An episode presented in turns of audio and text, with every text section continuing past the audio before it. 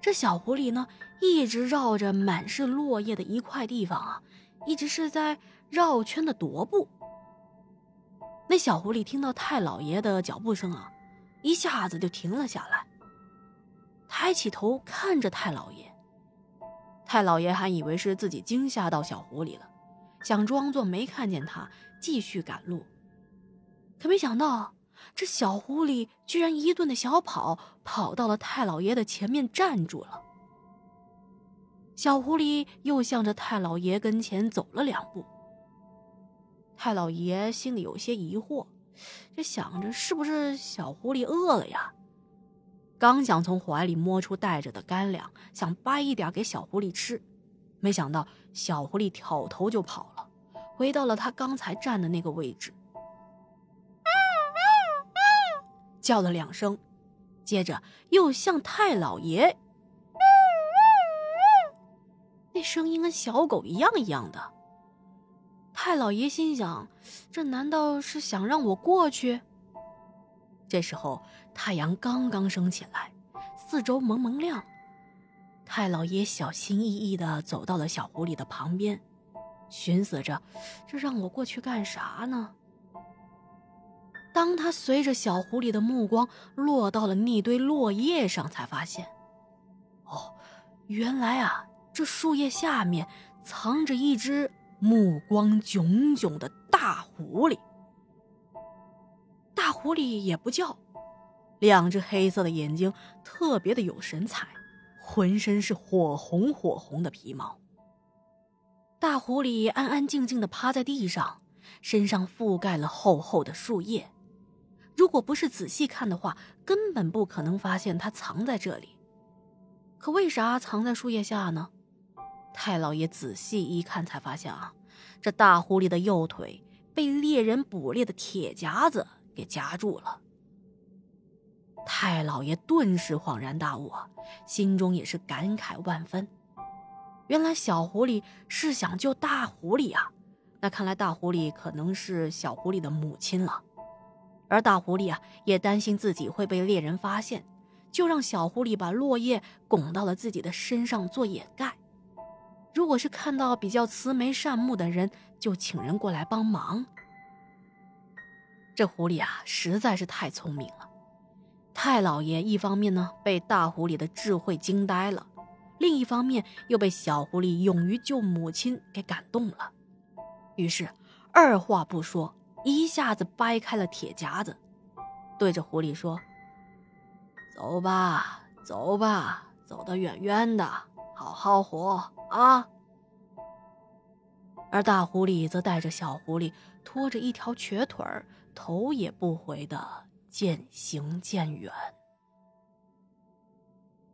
太老爷赶到舅老爷家的时候，已经临近中午了。跟舅老爷说了自家媳妇的事儿之后，两个人连午饭都没吃，赶紧跑到了那位大师所在的山洞。其实大师不住在山洞，而是住在山洞旁边的小瓦房，而山洞啊，是他日常修行打坐的地方。可是当他们去了之后，才发现。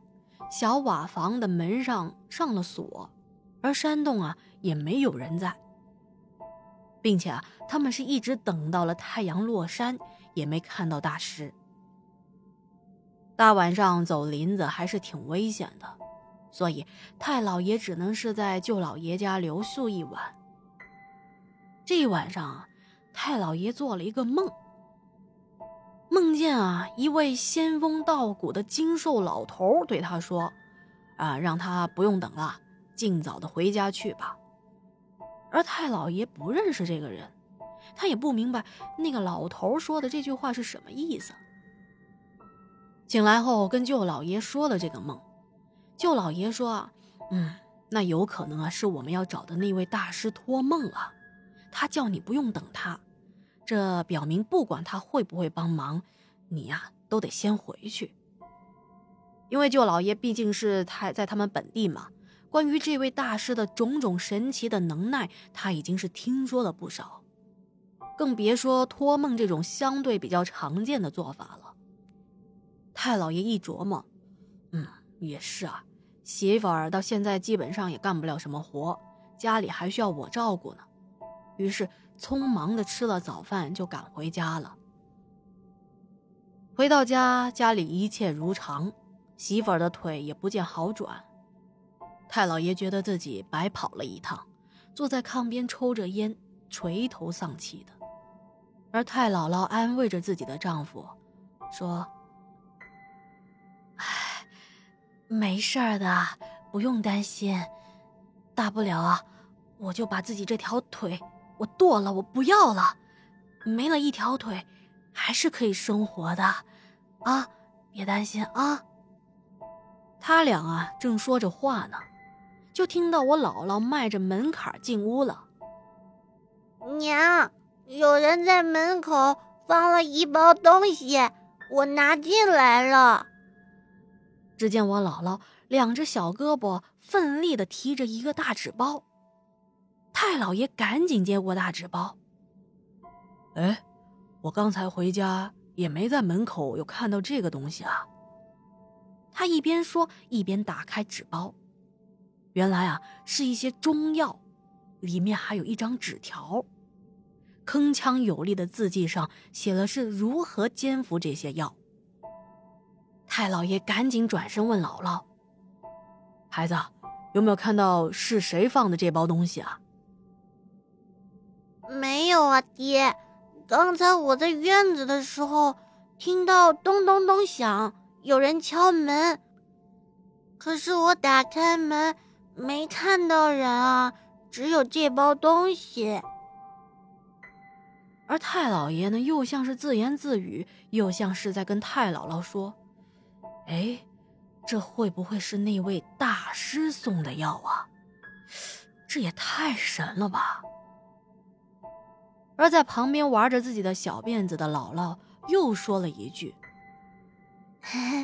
我没有看到人，但是我看到一只好大好大的狐狸。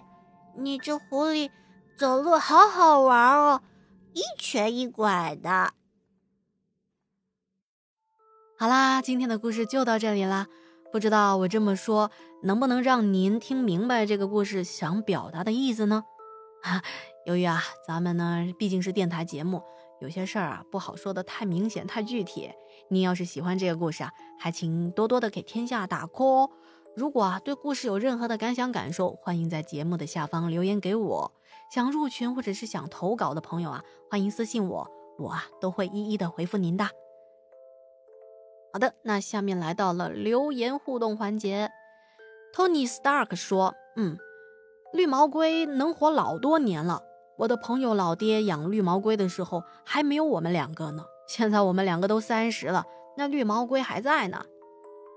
哎，说到这个绿毛龟，其实我也蛮好奇的，这个好不好养啊？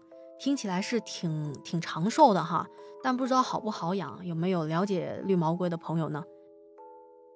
好的，下一位听友一二三有啊，他说。美女，你说鬼故事不怕吗？